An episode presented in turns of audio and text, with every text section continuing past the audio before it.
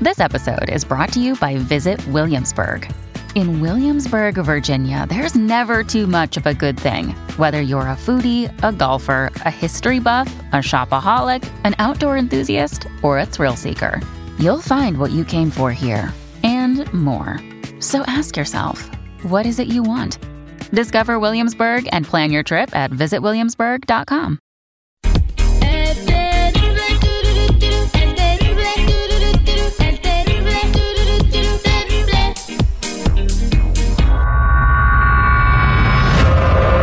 Nota macabrona.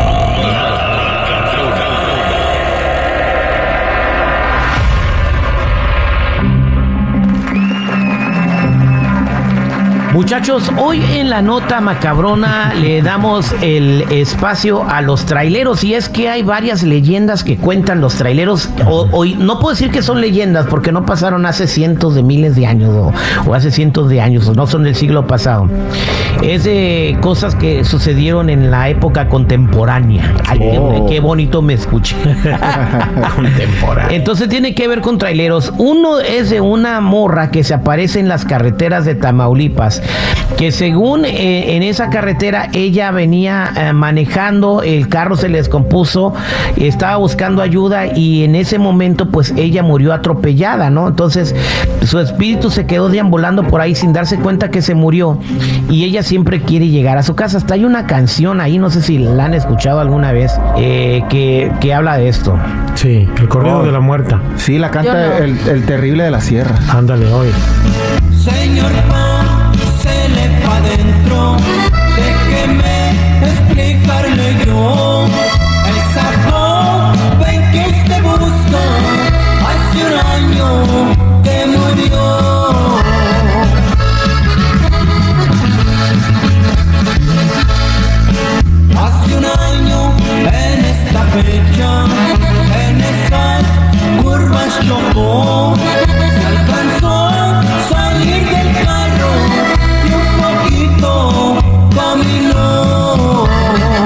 Pues ahí está, ¿no? Entonces la morra quiere llegar a su casa porque no se da cuenta que está muerta. Y mucha gente dice, como dice la canción, que le han dado raite a ella. No sé si han oído ustedes esta, esta historia urbana o la, platica- la, la han escuchado.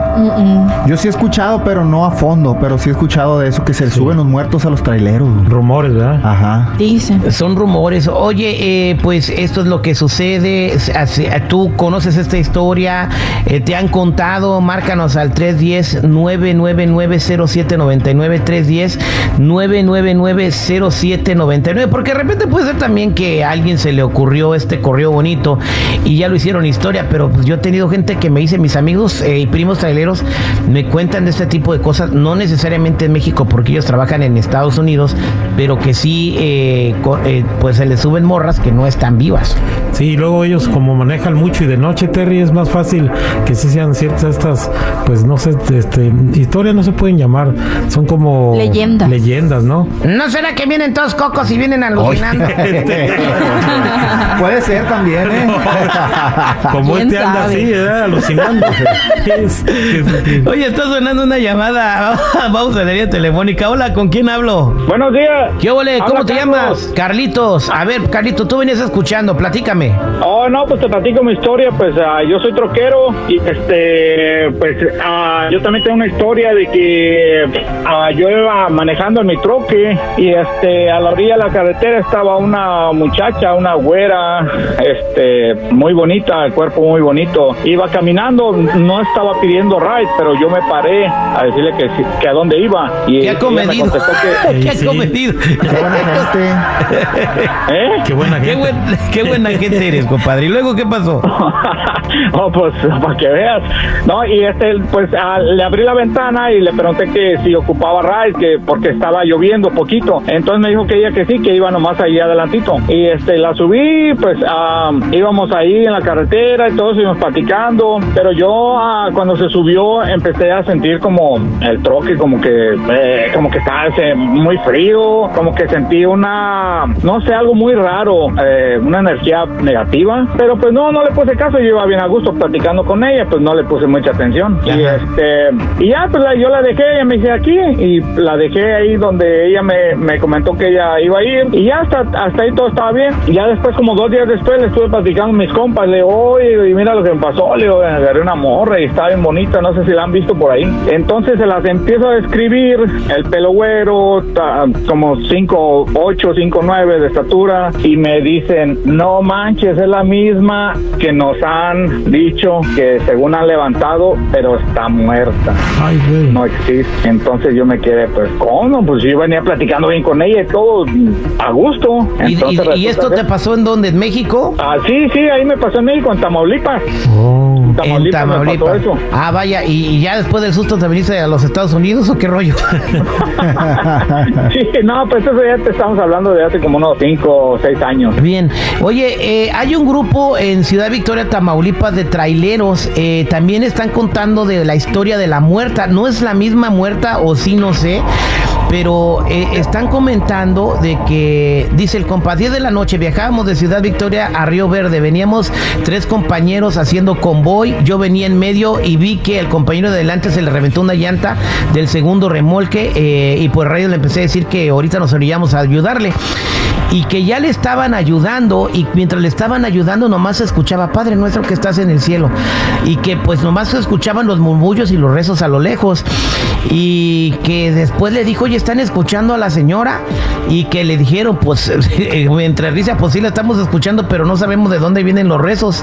De que le- se empezaron a paniquear Ajá. y se subieron al tráiler y se fueron. Entonces el vato eh, dejó que los de la llanta pochada se adelantaran y él se subió eh, solo a su camión. Y di- dice que el vato estaba entrando en pánico y que les empezó a decir, ayúdenme porque la, la muerta viene aquí conmigo. Ah.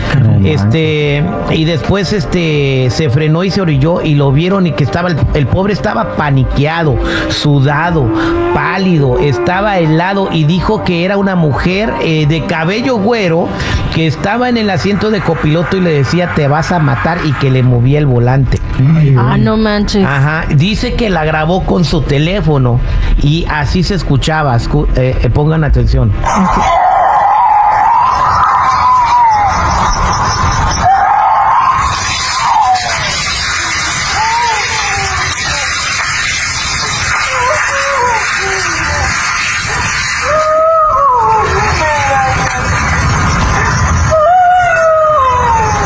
Pues eso es lo que dice, No lo subieron. ¿Pero la estaba grabando?